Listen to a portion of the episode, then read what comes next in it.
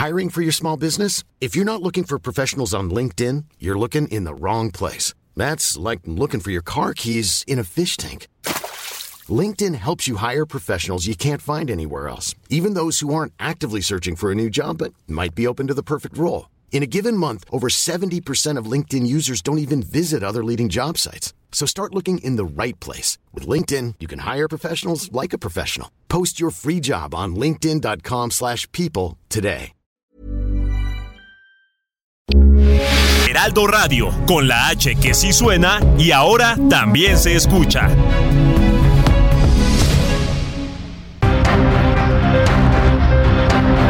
Heraldo Media Group presenta Periodismo de Emergencia con Hiroshi Takahashi, Arturo Rodríguez y Brenda Ruiz. Con las reglas del oficio, comenzamos.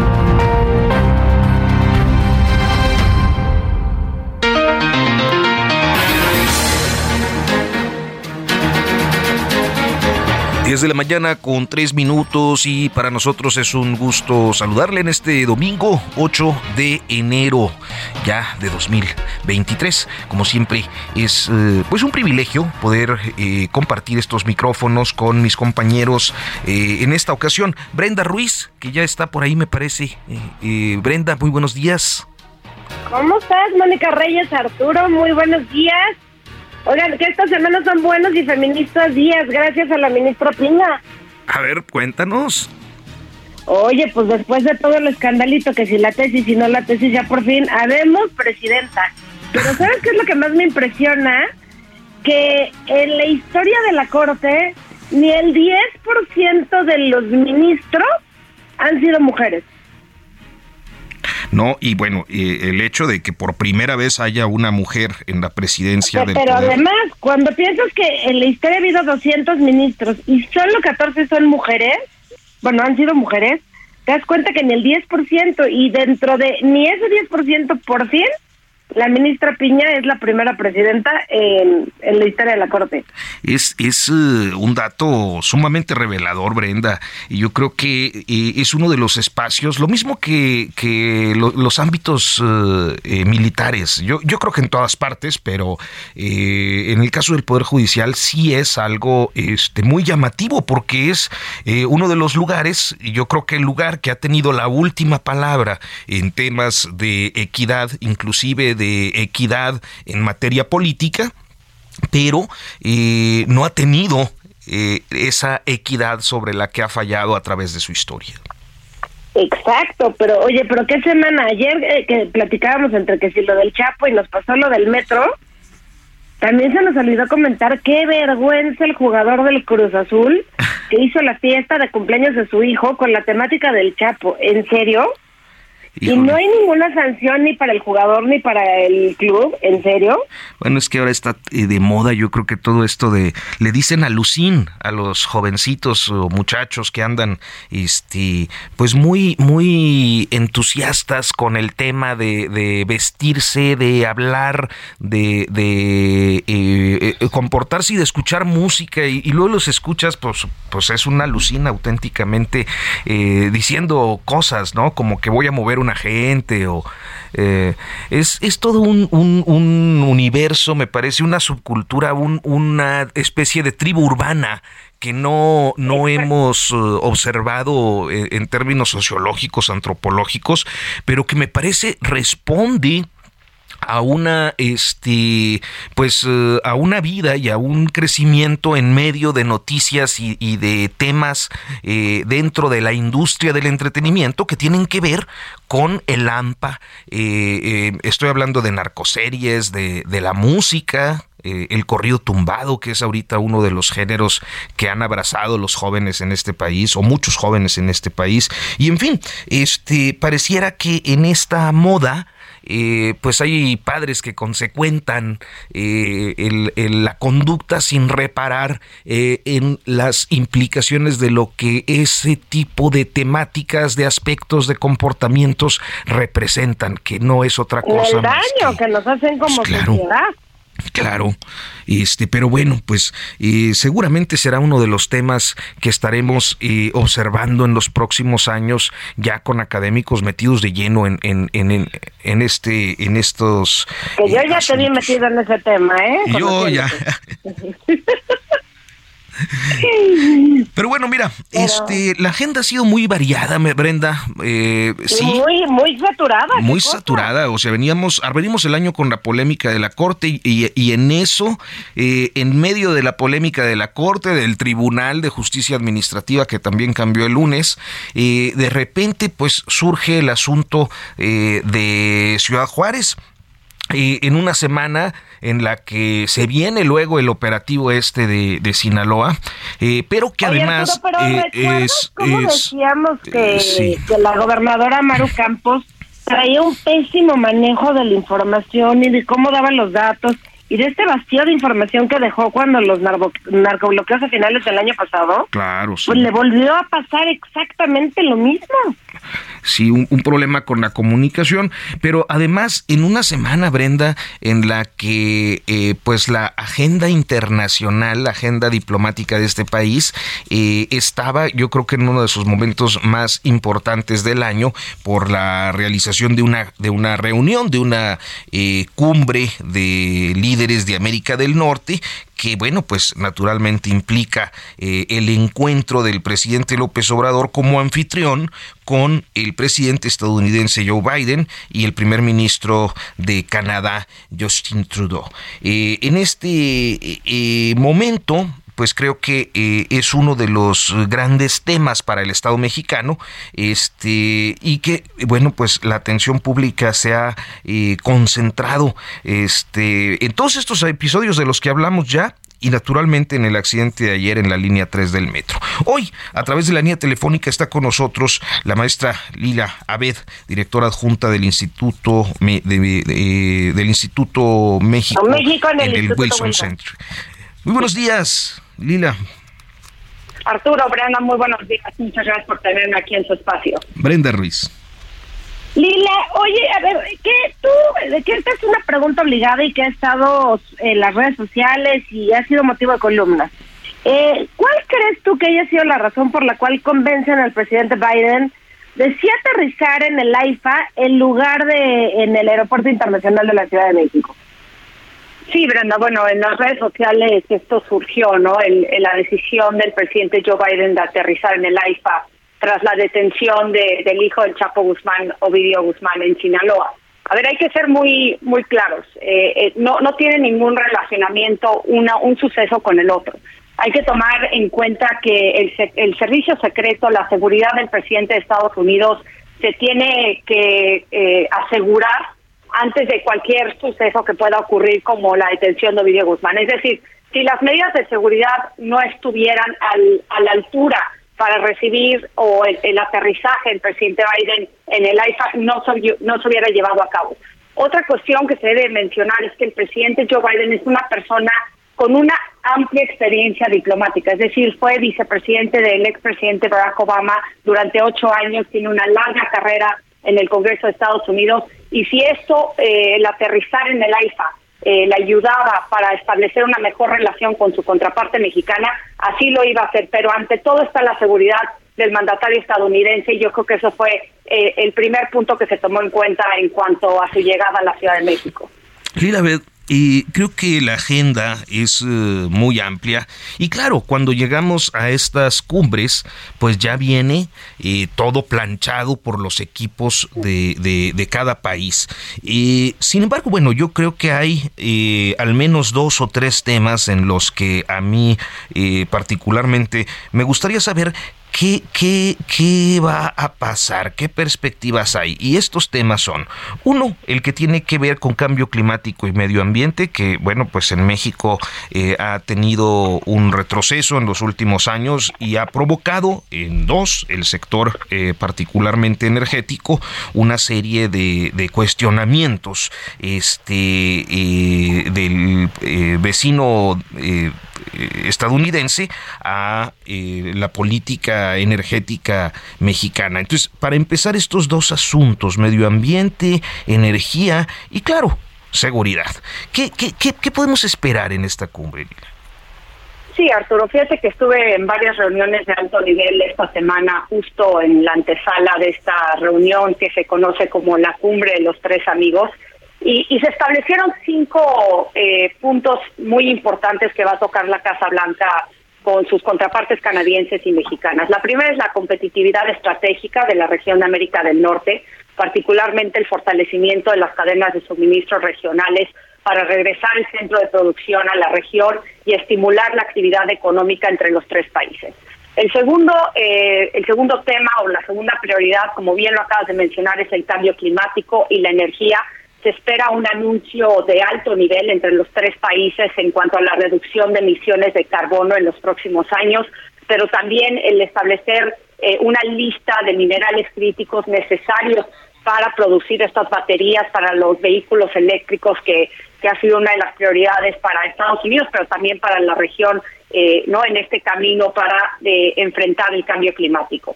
Y también se espera que vayan a anunciar parte por Estados Unidos estaciones de car o de recarga para vehículos eléctricos en la frontera.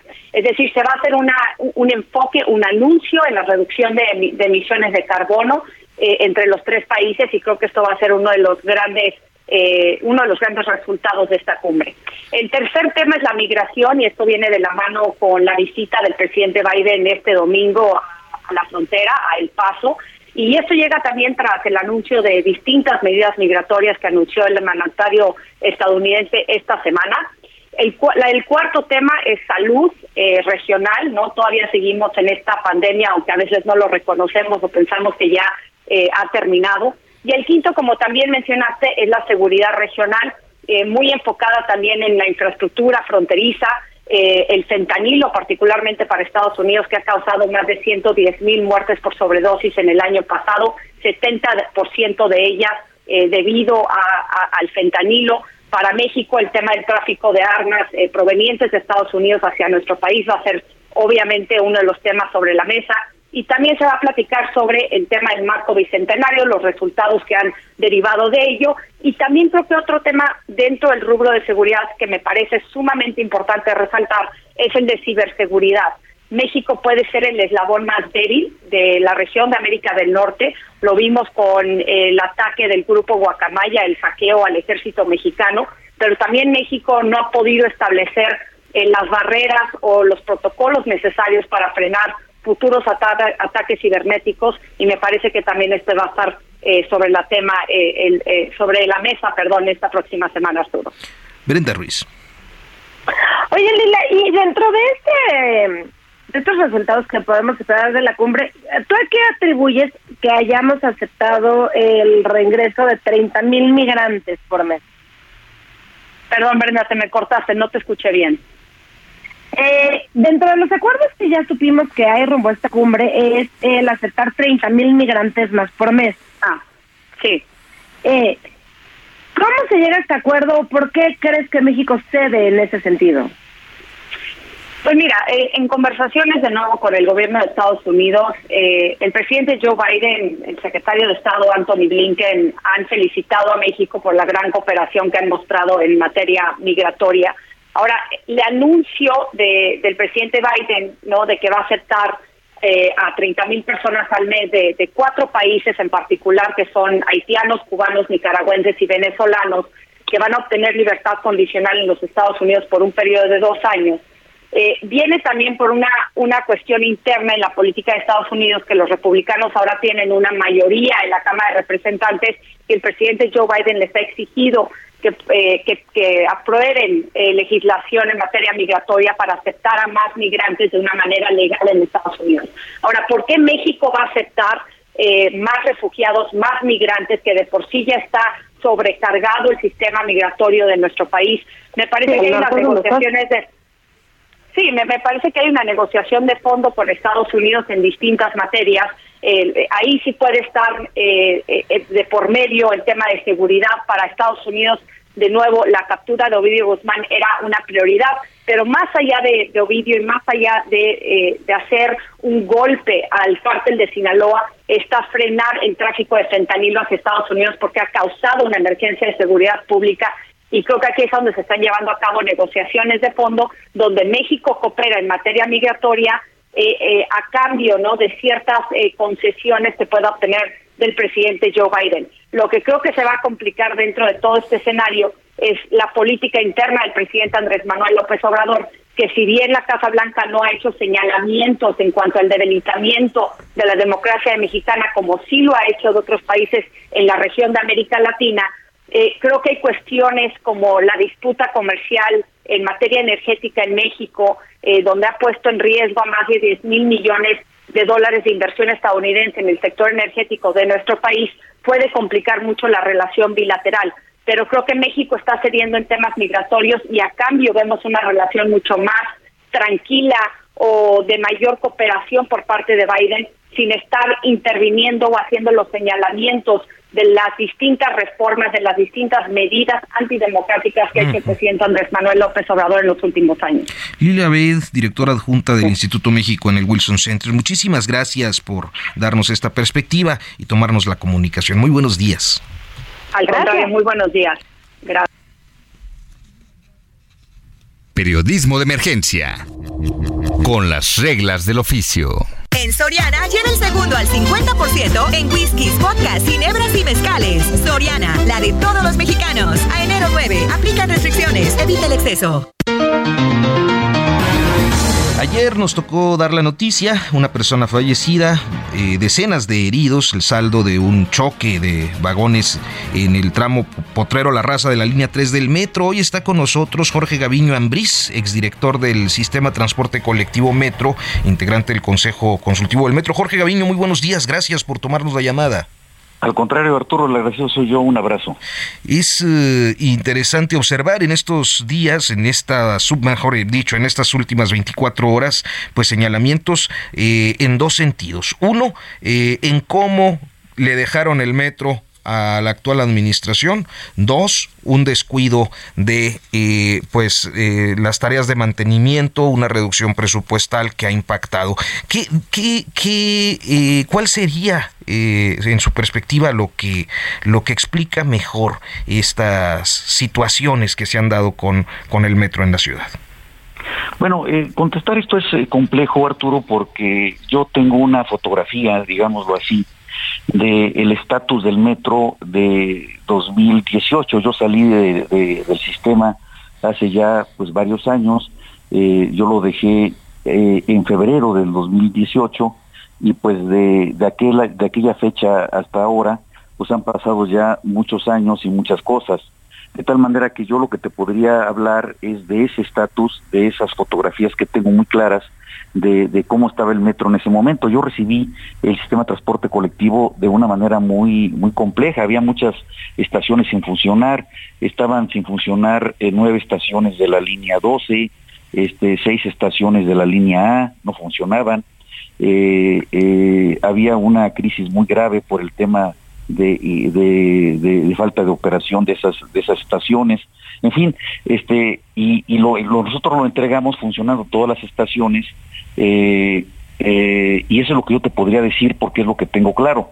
Ahora, nosotros formamos parte en este momento, como bien lo decías, de un consejo que nos invitó la jefa de gobierno a, participar, eh, en donde estamos varios exdirectores del sistema, las empresas que construyeron el metro, algunas de las empresas que diseñaron el metro, la universidad, el Politécnico, la Universidad de la Ciudad de México, etcétera hay eh, varios eh, actores que estamos ahí y este y el día de ayer precisamente algunos de los integrantes tuvimos una reunión con el director del metro precisamente para que nos informó bueno pues este que, que ya se habían entregado toda la información la caja negras eh, las bitácoras los informes preliminares de los servidores públicos a la fiscalía que será la encargada de revisar todos estos documentos para tener muy claro por parte de la Fiscalía y luego a la opinión pública de lo que ocurrió el día de ayer y, cuál es el estatus, particularmente ahorita de la línea 3, que es la que nos está este, pues ocupando en este, en este momento. Brenda Ruiz. Diputado, eh, ayer vimos que se realizaron los pitajes un par de horas. Sabemos que la fiscal se puede avanzar el pitaje de una en menos de una semana. pero es viable hacer el peritaje de un accidente como el de ayer en tan poco tiempo como lo hicieron. Bueno, todavía no tenemos el resultado del peritaje. Este peritaje se está llevando a cabo por parte de la Fiscalía. Yo lo que tengo entendido es de que se entregaron ya todas, eh, básicamente las cajas negras. Las cajas negras, para, que, para, para ilustrar al auditorio, es eh, una computadora que va protegida contra incendio y contra golpes. Eh, esa computadora va grabando todo lo que ocurre en la cabina del tren, todos los instrumentos se van grabando, a qué velocidad va el tren, cuáles son las comunicaciones que recibe, se graban las intercomunicaciones entre el conductor y, em, la, central eh, se van se van comunicando y todo se va grabando eh, de tal manera que cuando se revise la caja negra se puede saber exactamente qué pasó en, ese momento en el transcurso digamos en la zona cero qué es lo que ocurrió eh, digamos este, horas antes y en el momento del accidente. Entonces, con eso se puede determinar qué, qué falló, si fue eh, un aspecto técnico, si fue errores humanos, un error humano o varios errores humanos. Todo eso se va a saber con precisión cuando se revise esa caja negra y las bitácoras que ya fueron entregadas a la Fiscalía. Pues, sí, adelante, adelante. gracias, Arturo. En este sentido, eh, sabemos que muchas veces en el sindicato se heredan las plazas y quienes la heredan la aprenden sobre la marcha. Si se tratase de un error humano, podríamos decir que eh, también es parte de esta práctica de heredar las plazas. Bueno, eh, yo diría que, que, todo esto va de acuerdo a una capacitación. Yo lo que le podría decir también es de que existe un, eh, una capacitación a través de un centro de capacitación que hay en el sistema de transporte colectivo, donde, por ejemplo, a los conductores se les dan cursos de capacitación en cabinas simuladoras eh, de, diferentes tipos de trenes. Se les está, eh, digamos, probando su, su, su, este, su talento, este, en un momento determinado la expertise que puedan tener ya con algunos eh, incidentes que se van simulando en estas cabinas. Y una vez que se toma ese curso y si, si se aprueban, no, no, no, no toda la gente aprueba, desde luego, si aprueban, entonces se hace la contratación. Y, desde luego pues eh, eh, pues eh, se debe de capacitar a la gente no no, Jorge, no, implica. Nos, tenemos que ir a corte pero le agradecemos mucho que nos haya tomado la llamada. Muy buenos días. Hasta pronto. el agradecido soy yo. Hasta luego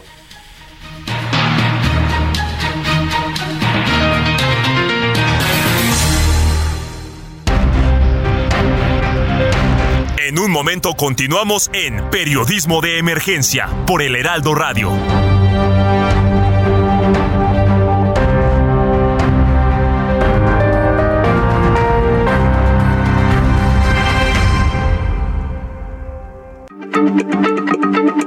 Heraldo Radio, la H se lee, se comparte, se ve y ahora también se escucha.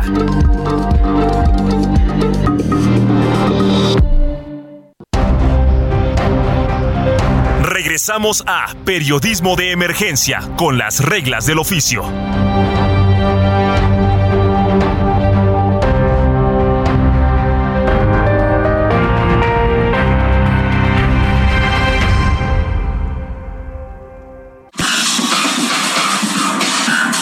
Periodismo de Emergencia queremos conocer y compartir tu opinión.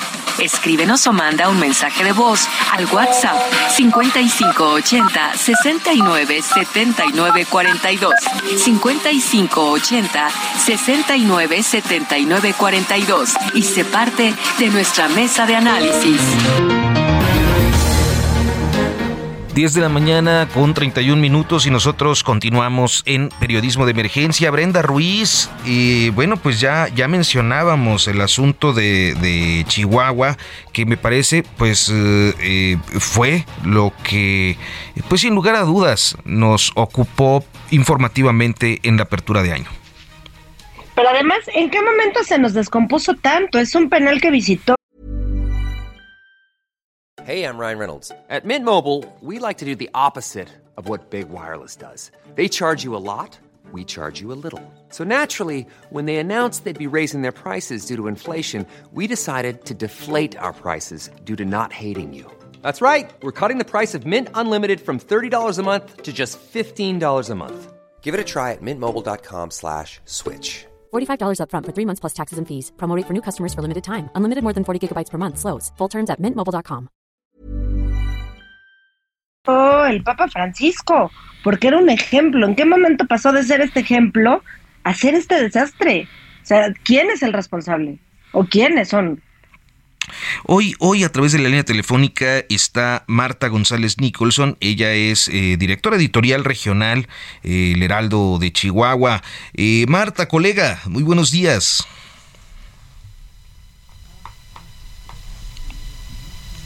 No, parece que, que tuvimos ahí un problema en la comunicación. A ver, ¿de qué estamos hablando? Bueno, pues el 1 de enero en el penal número 3 de Ciudad Juárez, en Chihuahua, eh, hubo un motín, una fuga, eh, en eh, cuyo saldo encontramos 17 personas muertas, 30 reos fugados. naturalmente había una persona identificada, digamos que como responsable o como el principal capo o delincuente o interno en el mejor de los casos, para decirlo con conforme a los criterios que nos tocan. Ernesto Alberto Piñón de la Cruz, apodado El Neto. Este personaje se supone que es eh, o era líder de los Mexicles. Eh, su fuga del penal habría sido, eh, pues, digamos que tuvo como resultado, como consecuencia, una serie de operativos o de operaciones que eh, devinieron en su abatimiento unos días después. Ya tenemos a Marta González Nicholson, que tiene, bueno, pues toda la, la radiografía de este episodio y de lo que sucede en Chihuahua. Marta, colega, muy buenos días, gracias por tomarnos la llamada. Hola, muy buenos días. Pues cuéntanos cómo, cómo eh, se lee, digamos que eh, en eh, pues la región lo ocurrido el día uno. Bueno, sacudió definitivamente a todo el estado y yo supongo que al país, ¿no? Y esta es una historia pues recurrente, ese penal es bastante complicado. Toda desde su desde su creación en 2004 más o menos. Ha sido un enfrentamiento entre estas dos pandillas, que son los aztecas y los mexiques. Y bien, como tú dices, este día primero del año, pues sorprendieron con ese asalto al penal y con ese saldo de 17 muertos, especialmente custodios, ¿no? A veces, a veces hay condiciones precedentes, Marta, que eh, estando uno a la distancia eh, no, no logra eh, observar. ¿Había alguna situación, alguna complicación, episodios que pudieran estar anticipando que algo como lo ocurrido iba a pasar? Mm, definitivamente se asocia con lo que ocurrió en agosto pasado cuando fue el jueves negro en Ciudad Juárez. Nada más que ahí fue al revés. Con un intento de motín en el penal distraen a las autoridades para que concentren a los policías en ese punto cuando andan haciendo ataques en otros en otros diferentes puntos de la ciudad. Quemaron oxos, vehículos, atacaron a civiles en una pizzería fue cuando mataron como a cuatro personas. Entonces, es, este hecho se asocia igual con los mexicles. Oye, Marta, ¿y por qué nunca se solicitó el cambio de penal de del Netos a, a, un penal de máxima seguridad? ¿Por qué mantenerlo en un penal de seguridad media? Pues Mira, el gobierno del Estado dice que sí lo tramitó, Secretaría de Gobernación, Sedena, dicen que no fue por escrito, que fue de palabra. Te quedas en este rebote de autoridades. Ciertamente hay una marcada traba para hacer cosas cuando tienes un gobierno aquí local que lo administra una panista y lo federal son morenistas, ¿no? Claro. Claro. Este, ahora, eh, dinos, dinos algo. Eh, ustedes han eh, seguramente cubierto, pues, las reacciones tanto de la clase política local como de la ciudadanía. ¿Qué ha ocurrido a lo largo de esta semana? Este, en la que además, bueno, un episodio tan tremendo como este eh, quedó rebasado por otras noticias, eh, pues eh, igual de tremendas a lo largo de, la primera semana del año. ¿Cómo se vivió en el estado el, pues la, la secuencia de hechos posteriores, Marta? Sí, mira, a lo largo de esta semana yo diría que especialmente en Juárez se vuelve, o sea, pasa una cosa así y se vuelve otra vez la ciudad fantasma. Y a los días la gente empieza otra vez a retomar sus actividades. Tienes a los políticos que hablan, depende del partido que representa. Entonces se polariza mucho, pero hay este sentimiento colectivo de pues ya basta, ¿no? Pero de repente hay un divorcio entre cómo lo ven desde la capital y la frontera es como el caso perdido. Mm. Y de repente se divorcia un poco en el que todos los chihuahuenses están preocupados, sino los juarenses claro, porque además eh, eh, territorialmente el estado es, es enorme, ¿no? La distancia entre sus ciudades. De verdad que sí lo es. Eh, ¿cuánto, ¿Cuánto tiempo, nada más para, para el público que no, no tiene la referencia, cuánto tiempo se hace de Ciudad Juárez a, Chihuahua capital? Sí, mira, se hace más o menos tres y media, cuatro horas. Sí, no, no es una... Válgame, es una barbaridad. Unos 300, 400 kilómetros seguramente, ¿no? Más o menos. Este, Marta, creo que la cuestión obligada, entre este agosto negro que, ya nos comentas eh, aquella fecha que pues para muchos ya, ya eh, creo que ha quedado olvidado, y el episodio del 1 de enero, ¿cuáles han sido las condiciones de inseguridad que prevalecen en Ciudad Juárez? Pues mira, del agosto que pasó esto, a la fecha, yo diría que se había mantenido normal. ¿Eso qué quiere decir? De a cuatro o cinco ejecutados por semana. Ese, ese es Ciudad Juárez, en el que tienes de repente un día dos ejecutados, un día nada. Bajó ligeramente durante diciembre y quizá un poco desde noviembre. Pero tienes este arranque de año. Y a partir de ello, mm, uno esperaría que a lo mejor pasara lo de agosto, que empezaran estas quemas, pero creo que lo, pues el, el Estado creo que sí aprendió de la vez pasada y controlaron rápido. me eh, parece, es, parece una cuestión apreciación personal. Mm. Que lo de Culiacán tuvo mucho que ver. Brenda Ruiz. Oye, Marta, y una duda. Eh, después de esta muerte del neto, ¿a quién podríamos ver a, a la cabeza de esta banda delictiva de los mexicles? ¿Y qué podríamos esperar? ¿Que suba la violencia o tener un tiempo de paz debido a esta muerte?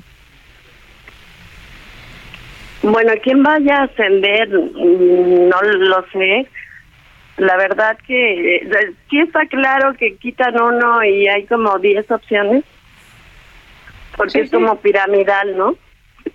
Pero quién vaya a quedar en ese lugar o cómo se vayan a reagrupar. Porque mira, lo que pasó en agosto también reveló una cosa, que el pleito es interno entre los mexicles. O sea, ya había como una lucha de poder. Y había un grupo pretendiendo aliarse con la línea, el que es el brazo armado de del cártel de Juárez. Y este grupo trabaja con Sinaloa. Entonces ya traían como su pugna, cómo se reacomoden, bueno, no lo sé, pero no me parece que esto refleje que, regrese a un ambiente más tranquilo. Creo que están como en una calma relativa. Y eh, había un, un, aspecto que Brenda planteaba al, inicio de, este espacio y es eh, la eh, reacción o la forma de comunicar ante una crisis como la que se dio el 1 de enero del gobierno del estado. Brenda. Sí, es lo que decíamos, Marta, desde agosto, la, la, forma tan errática que ha tenido la gobernadora Maro Campos de, de dejar estos vacíos de comunicación cuando se tratan de, sobre todo, de crisis de seguridad en su gobierno. Pues sí tienen una forma diferente de, de no salir inmediatamente. Ahora, sí debo reconocer que cuando la fiscalía sale, informa un poco más a detalle. Veníamos de una administración en que la fiscalía salía para todos y no te informaba nada. Aquí salen, te dan un poco más de detalle y lo que sí es mucho más marcado es esta ausencia de la federación en todos los temas, ¿eh? sea migración, eh, toda esta caravana de miles de venezolanos llegando a Juárez, porque de repente como que se olvida ese factor y por la violencia, el, todas las obras que, se requieran, las carreteras federales están abandonadas. Entonces esto lo está subrayando mucho más. Eh, ¿hay, ¿Hay algún incremento en, en, la presencia militar o de Guardia Nacional eh, después del día 1? Pues mandaron un contingente de, Guardia Nacional y militares.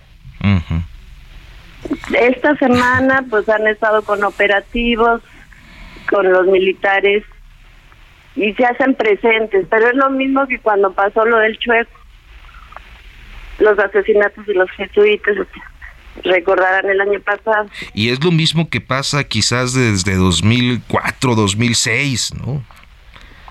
Un episodio... Pues, diría que de siempre. De siempre. Llegan enormes operativos y, y, a los pocos días se van y pues las cosas vuelven a... Exactamente a, ser complicadas.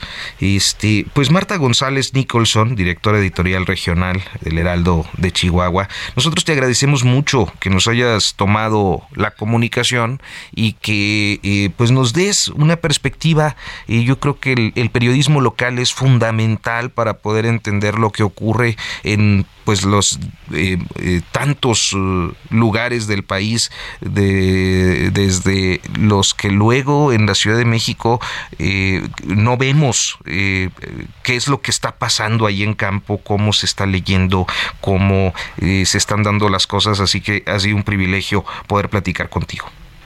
Al contrario, les agradezco, feliz año y saludos desde Chihuahua. Muchísimas gracias, Marta. Igualmente, gracias, Marta. Un abrazo. Y bueno, eh, gracias, igualmente. Y rápidamente, Brenda Ruiz, para antes de irnos a Radiolaria. Yo creo que vale la pena eh, solo retomar brevemente un poco esto de la, de la línea 3 del metro. Eh, el día de hoy, a las once y media, me parece, Brenda, la jefa de gobierno va a tener conferencia de prensa y supongo que dará a conocer alguna información preliminar de los peritajes que habrán de realizarse o se están realizando o, o, qué es lo que va a pasar ahí. Porque eh, hay, yo eh, y lo comento brevemente, ayer puse un tweet diciendo todavía no eh, terminan de rescatar a las, a las víctimas y ya estaban los señalamientos políticos que claro, eh, los ciudadanos pueden hacerlo, pero me refería yo a líderes políticos. Sí, a líderes políticos sobre todo, ¿no? Dirigentes de partidos, este, actores... Funcionarios públicos. Exacto. Que, que mientras sacaban a víctimas todavía atrapadas, ya estaban ahí haciendo su agosto carroñero. No, no, una vergüenza absoluta. Sí, y, lo cierto es que, claro, hay responsabilidades administrativas, seguramente eh, penales, y hay responsabilidades políticas para, eh, pues, gente del gobierno capitalino, un costo político indiscutible para la jefa de gobierno, este, pero quizás los tiempos o los momentos, el timing les, les falla. Pues, ¿qué pasa con los consultores políticos, Brenda Ruiz? Oye, pero, pero si te fijas, vimos un nado sincronizado de, de tweets de los gobernadores apoyando a la jefa de gobierno por el, por el accidente que pasó ayer, pero a mí me llamó la atención uno particularmente, que fue el del gobernador Alfredo del Mazo, que puso exactamente el mismo tweet que todos los gobernadores de Morena. Eh, eh, eh, igual le toca una embajada como este Carlos Joaquín también, que ya le dieron allá a Canadá, ¿no? Se estrena ahora con la cumbre. pero, pero eso llamó la atención. Bueno, la carroña ni, ni se diga, fue vergonzosa, o sea, y, y hubo del lado de, de, gente de la jefa de gobierno, muchos que lo hicieron tan ridículo que lejos de ayudarla, la parecían como si ella hubiera ocasionado el accidente. Fue, yo creo que de los peores días de redes sociales ayer en la vida. Qué espanto. Sí, de los dos lados, de, los dos polos en estos tiempos de tanta división en el país. Y fíjate que, eh, bueno, a propósito de los gobernadores, hoy eh, acaban de emitir hace un ratito un desplegado, eh, pues de apoyo, al menos los morenistas, ¿no? De apoyo a la jefa de gobierno capitalino, a la que, claro. También pues, firmado por Mario Delgado, el, dirigente nacional de Morena. Y, y que eh, naturalmente la crítica es, pues, indispensable. O sea, creo que una de las cosas que más incomodan es el hecho de que ella pues está en su pre-pre-campaña, eh, andaba me parece que en Michoacán, cuando ocurren situaciones en la ciudad que, que eh, pues indignan, lastiman y sobre todo creo que generan mucho miedo, eh, porque a final de cuentas, pues prácticamente todos, bueno, tú no, pero, pero prácticamente la mayoría de los ciudadanos, pues usamos de algún modo el transporte colectivo en algún momento, pues de la semana. Pero además, lo, lo más... Tú no, porque no llega el metro allá hasta donde vives. Aquí en este cerro bajamos de rodando, pero... Eh, eh, ¿qué, ¿Qué responsabilidad de la oposición de a los pocos minutos del accidente ya haber emitido juicios responsables y demás? ¿Qué responsabilidad? O sea, ¿de verdad esa es la oposición que nos merecemos? Marco Cortés fue de los primeros, ¿no? En, en fustigar a la jefa de gobierno. Me parece que todavía estaban las cuatro personas prensadas, todavía estaban saliendo. Este, y ya estaba en, en, en, esta dinámica. Este, que, no me acuerdo a quién más mencionamos. Es que luego ayer Brenda y yo estuvimos ahí comentando cosas. Este, Felipe Calderón. Sí, ¿no? ¿De verdad? ¿Con qué cara? ¿Con qué cara? o sea, se necesita ser muy caradura para, para lo que dijeron muchos el día de ayer, que en honor a la verdad, eh, el gabinete de la jefa de gobierno actuó, no ha dejado de actuar. La misma jefa de gobierno hoy en la mañana visitó heridos, eh, ella ya nos actualizó y que quedan 15, que llegaron dos personas más durante la noche, fueron operadas. O sea, Yo no veo que nos han dejado de informar en ningún momento. Es, eh, una parte, la otra, claro, tiene que ver con presupuestos, con las partes técnicas, con la administración del metro. Eso seguramente lo iremos conociendo en los próximos días o semanas. Y claro que es necesario discutirlo. Yo creo que nuestro punto, Brenda, ha sido el timing de eh, algunos opositores, de, algunos, eh, algunas jefas alcaldesas ahora, ¿no? De, de, la Ciudad de México, que inmediatamente tomaron el asunto hasta desde estaciones del metro que nada tenían que ver, ¿no? Ay, no, no, no, no, no, ni me lo recuerdes, porque te lo juro que nada más me pongo a hacer la lista. Ah, no, y hubo una cuenta, creo que era la de Sociedad Civil México, eh, poniendo, nos han llegado videos dramáticos y testimonios que no publicamos por respeto. ¿Es en serio? Qué barbaridad. las, las víctimas no merecen ser vistas y escuchadas. Bueno, pues... Es, es el sacarle raja a lo mínimo y a lo máximo. necropolítica le dicen. Vamos, eh, Brenda, pues a, la sección que más nos gusta, eh, Radiolaria, con Luis Carrillo. En Soriana, el segundo al 50% en medicina ética y cremas faciales y corporales de perfumería. Soriana, la de todos los mexicanos. A enero 9, aplican restricciones. Radiolaria, las canciones que han hecho historia, con Luis Carrillo. Alabama's got me so upset. Tennessee made me lose my rest. Everybody knows about Mississippi. me so upset. Lurleen Wallace has made me lose my rest. Everybody knows about Uy. La gran Nina. Bueno, pero qué sorpresa y qué grato poder saludarte por primera vez este año, Luis Carrillo. Querido Arturo, Brenda, creo que Hiroshi no anda por ahí. Feliz año para ustedes. Pues cuéntanos, Mississippi Gotham.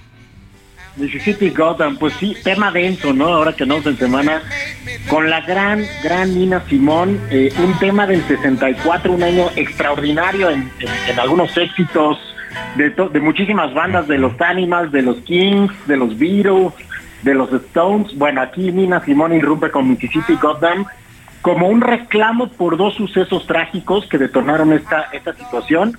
Uno, el asesinato de un activista por los derechos civiles, Medgar Evans, en, en, Mississippi, y 100 días después aquel famoso bombazo, terrible bombazo en el Templo Bautista en Birmingham, Alabama, que acabó con la vida de cuatro chiquillas pequeñitas de entre 9 y 11 años, eh, pues que también detonaron la furia de Nina Simón que cuando le preguntan en su momento cómo iba a componer la canción o a razón de qué eh, empezó a escribir, dijo, bueno, más allá de la tragedia, yo antes que hacer una canción quería diseñar un revólver e ir a matar blancos, que son los que estaban detrás de esto.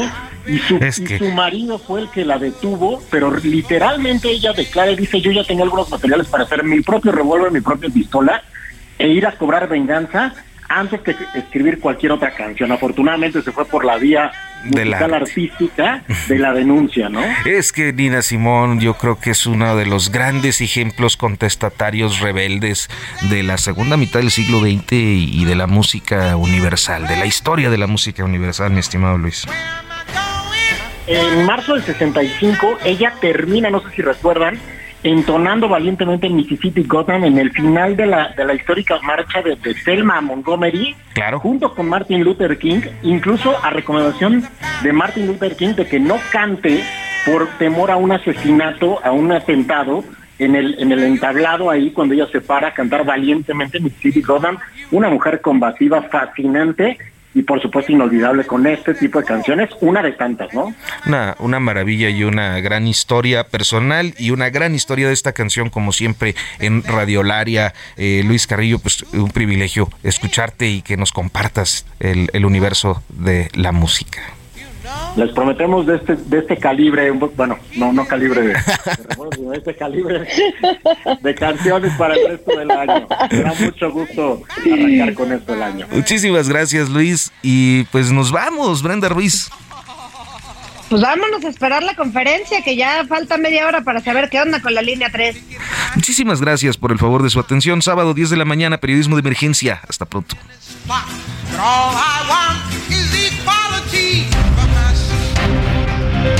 Esto fue Periodismo de Emergencia, con las reglas del oficio, en el Heraldo Media Group.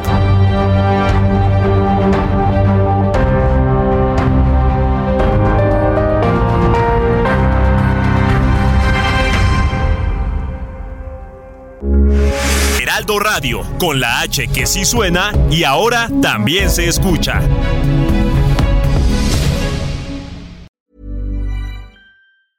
Even when we're on a budget, we still deserve nice things. Quince is a place to scoop up stunning high-end goods for 50 to 80% less than similar brands. They have buttery soft cashmere sweaters starting at $50, luxurious Italian leather bags, and so much more. Plus, Quince only works with factories that use safe, ethical, and responsible manufacturing. Get the high-end goods you'll love without the high price tag with Quince. Go to quince.com slash style for free shipping and 365 day returns.